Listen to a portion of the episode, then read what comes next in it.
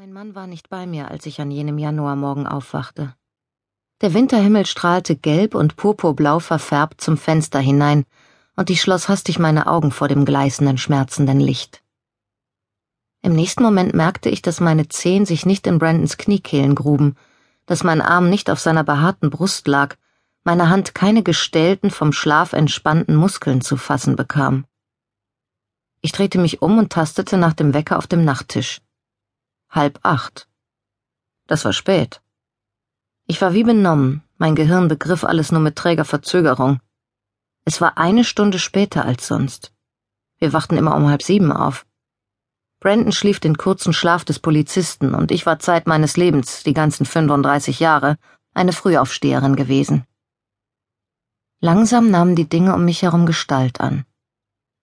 Das Morgenlicht, das heller als sonst zum Fenster hereinschien, Brandon, der nicht bei mir im Bett war.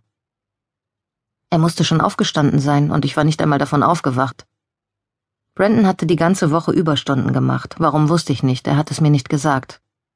Er hätte also allen Grund gehabt, auszuschlafen. Wenn er dennoch zeitig aufgestanden war, warum hatte er mich nicht geweckt? Ich spürte ein flaues Gefühl im Magen. Brandon wusste, dass ich heute um acht einen Termin mit einem neuen Kunden hatte dem Besitzer eines einst ansehnlichen, doch nun recht heruntergekommenen Saltbox-Hauses am Creek Pond. Ich hatte mich erst vor kurzem selbstständig gemacht und Brandon nahm mein Geschäft mindestens so ernst wie ich. Niemals hätte er mich einen Termin versäumen lassen. Andererseits würde Brandon sich denken können, dass ich ziemlich erschöpft sein musste, wenn ich länger schlief als sonst. Phoenix auf die Beine zu stellen, hatte mich doch mehr Kraft gekostet als gedacht. Wahrscheinlich hatte mein Mann mir noch ein paar Minuten Schlaf gönnen wollen und dann die Zeit vergessen.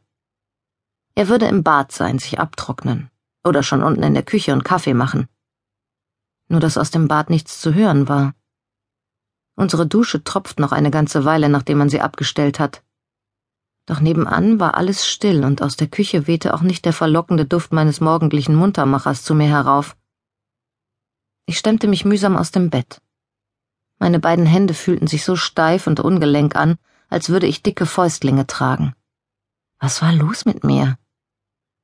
Ein flüchtiger Blick in den Spiegel zeigte mir tiefe blau-violette Schatten unter meinen Augen. Trotz der einen Stunde, die ich länger geschlafen hatte, sah ich aus, als hätte ich die ganze Nacht kein Auge zugetan. Brandon? Schatz? Bist du im Bad? Meine Worte zerschnitten die kühle Luft. Wie seltsam still es doch heute früh in unserem alten Farmhaus war. Während ich barfuß zum Bad tapste, fiel mir eine mögliche Erklärung für meine bleiernden Muskel ein und für diesen mehr als gesegneten Schlaf. Brandon und ich hatten uns letzte Nacht geliebt. Und es war gut gewesen. Sehr gut. Danach hatte ich mich zurücksinken lassen, inwendig ausgehöhlt und erfüllt zugleich. So fühlte ich mich nur, wenn Brandon sich ganz auf mich konzentrierte, auf uns statt wie wild davon zu preschen, als wolle er mir an einen fernen, vergangenen Ort entkommen. Anschließend hatten wir noch eine Weile wach gelegen, die Finger ineinander verschränkt, um die letzten Momente vor dem Einschlafen auszukosten. Brandon hatte mich auf eine Weise betrachtet, die ich im Dunkel eher gespürt als gesehen hatte. Schatz? Letzte Nacht muss mich doch ziemlich geschafft haben, rief ich.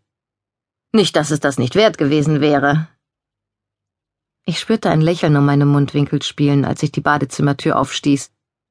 Doch als mich statt der warmen Dunstschwaden, die ich erwartet hatte, nur eisige Luft empfing, packte mich wieder jenes flaue Gefühl. Die Kälte der Fliesen biss in meine nackten Fußsohlen. Brandon? Mein Mann beginnt den Tag nie ohne seine heiße Dusche.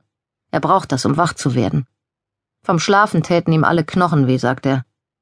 Doch kein feuchter Film lag auf dem Spiegel, kein Seifengeruch in der Luft. Ich fröstelte, nahm mir eines der Handtücher und legte es mir um die Schultern. Auf dem Weg zur Treppe rief ich wieder nach ihm. Keine Antwort. Hatte er vielleicht schon früh auf die Wache gemusst? Hatte mich hier schlafen lassen, während mein neuer Kunde in seinem renovierungsbedürftigen Haus vergebens auf mich wartete? Schatz? Bist du zu Hause? rief ich, nun leicht verunsichert. Keine Antwort. Und dann hörte ich das leise Zischen und Klackern der Kaffeemaschine, hörte, wie der Kaffee auf den Boden der Kanne tropfte. Erleichterung durchströmte mich, wärmte mich wie heiße, nährende Suppe. Bis eben hatte ich es mir nicht eingestehen wollen, Doch ich hatte Angst gehabt. Eigentlich neige ich nicht zu solchen Überreaktionen. Mit neuer Zuversicht ging ich nach unten, auch wenn mir die Knie noch weich waren vom plötzlichen Abflauen der Angst. Die Küche war leer. Kaffee breitete sich in einem dunklen, stetig größer werdenden Kreis in der Kanne aus. Die Maschine blubberte vor sich hin, während ich reglos in der Tür stand. Keine Tassen waren herausgestellt worden, kein Licht angemacht, um den trüben Morgen zu vertreiben. Es war eisig kalt. Vor mir hatte heute noch niemand die Küche betreten. Die Kaffeemaschine war am Abend zuvor programmiert worden, einer von vielen eingespielten Handgriffen, die Brandon und ich verrichteten, wenn wir nach dem Essen die Küche aufräumten und alles für den nächsten Morgen bereit machten. Wieder war da dieses unbestimmte Gefühl in meinem Magen, und diesmal ließ es mich nicht mehr los. Ich rief nicht noch einmal. Meine Benommenheit löste sich auf, wie Spinnenweben, die auseinanderreißen. Mit einem Schlag war ich hellwach, meine Gedanken glasklar. Ohne zu zögern eilte ich durch die Küche, vorbei an dem schönen alten Spülstein und dem farbig gestrichenen Holzschrank. Mit klammen, kalten Fingern öffnete ich die Tür zur Hintertreppe, an deren Wänden ich zurzeit arbeitete, um den Anbau für Brandon herzurichten. Vielleicht, nur vielleicht hatte er das Duschen einfach ausfallen lassen, auf der Wache angerufen, dass er heute später käme, um hier oben ein paar Stunden ungestört zu sein. Eigentlich war es nur eine Stiege, eng und steil, die Stufen alt und ausgetreten. Auf halber Höhe machte sie eine scharfe Wendung in die Gegenrichtung. Vorsichtig setzte ich einen Fuß vor den anderen, vorbei an meinen Werkzeugen, die überall herumlagen, und einer Dose Farbentferner. Auf der vierten Stufe reckte ich mich weit vor, um um die Ecke zu schauen. Mein Blick fiel auf die verblichene Tapete, die ich nach Monaten unermüdlicher Spatelarbeit freigelegt hatte. Ich weiß nicht, wie es kam. Vielleicht hatte ich nicht genügend Schwung genommen. Auf jeden Fall verlor ich das Gleichgewicht, rutschte ab und schlug hart mit den Knien auf. In gekrümmter Haltung, die Zähne gegen den stechenden Schmerz fest zusammengebissen, schaute ich hinauf, ans Ende der Treppe. Brandon befand sich direkt über mir, der Körper fast schwebend, sein Kopf in einer Schlinge.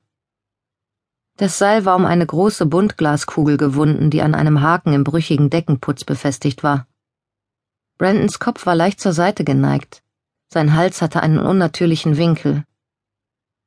Das schöne, mir so vertraute Gesicht meines Mannes war dunkel angelaufen, wie in Wein getränkt. Plötzlich rieselte Putz herab und ich hörte ein Knarren und Ächzen über mir, ein Bersten und Krachen, wie das Donnern zweier Welten, die auseinanderbrechen, dann eine Folge dumpfer, betäubender Schläge. Das Seil begann zu reißen. Die Glaskugel knallte samt Fassung und Haken herab und sprang klirrend in Scherben. Eiskalt schlangen sich seine Arme und Beine um mich. Bleiern kam sein Körper auf mir zu liegen. Und ich schrie. Ich schrie und schrie, bis mir die Stimme versagte und ich nur noch verzweifelt nach Luft schnappen konnte.